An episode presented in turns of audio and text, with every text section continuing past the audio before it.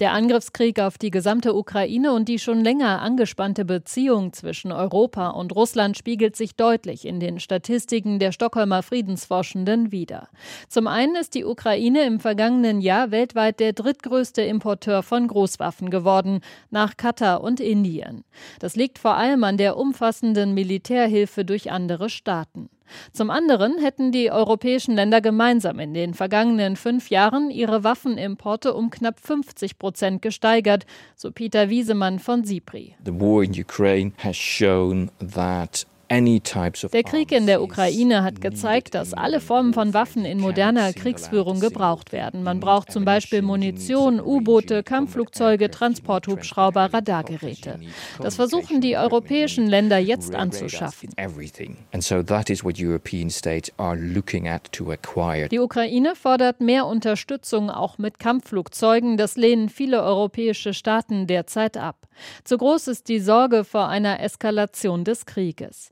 Peter Wiesemann von SIPRI sieht darin eine gewisse Doppelmoral, denn die großen europäischen Exportländer wie Frankreich oder Deutschland verkauften solche Waffen schließlich in andere Konfliktregionen. Wenn Länder wie Deutschland oder Frankreich keine Kampfflugzeuge oder Langstreckenraketen an die Ukraine liefern wollen, diese aber gleichzeitig an Länder wie Ägypten, Israel, Pakistan oder Indien verkaufen, also dann kann man sich fragen, wie diese Exporte Exporte begründet sind und warum die Ukraine nicht die gleichen Waffen erhalten kann. Auch Russland braucht mehr Waffen für die eigenen Streitkräfte. Das ist einer der Gründe, weshalb die Exporte des Landes in den vergangenen fünf Jahren um knapp ein Drittel zurückgegangen sind. Zusätzlich erschweren Sanktionen den internationalen Handel.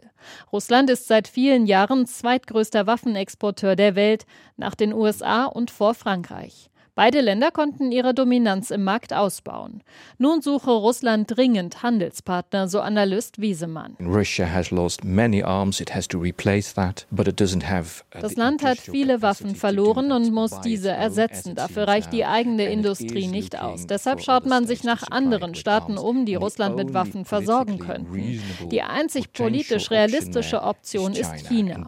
Die Frage ist, ob China dazu bereit ist.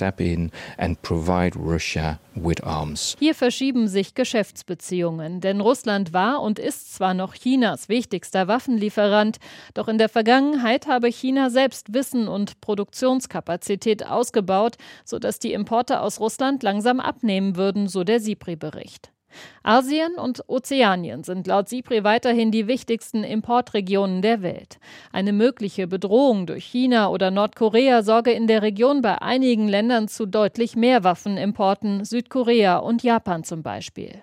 Insgesamt stellt SIPRI einen leichten Rückgang im internationalen Waffenhandel fest, vor allem wegen verringerter Importe in Afrika und Amerika.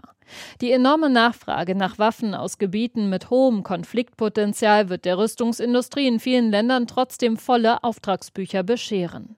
Das Stockholmer Friedensforschungsinstitut SIPRI ist eine unabhängige Organisation, die jährlich Berichte beispielsweise zu Waffenhandel und Militärausgaben veröffentlicht.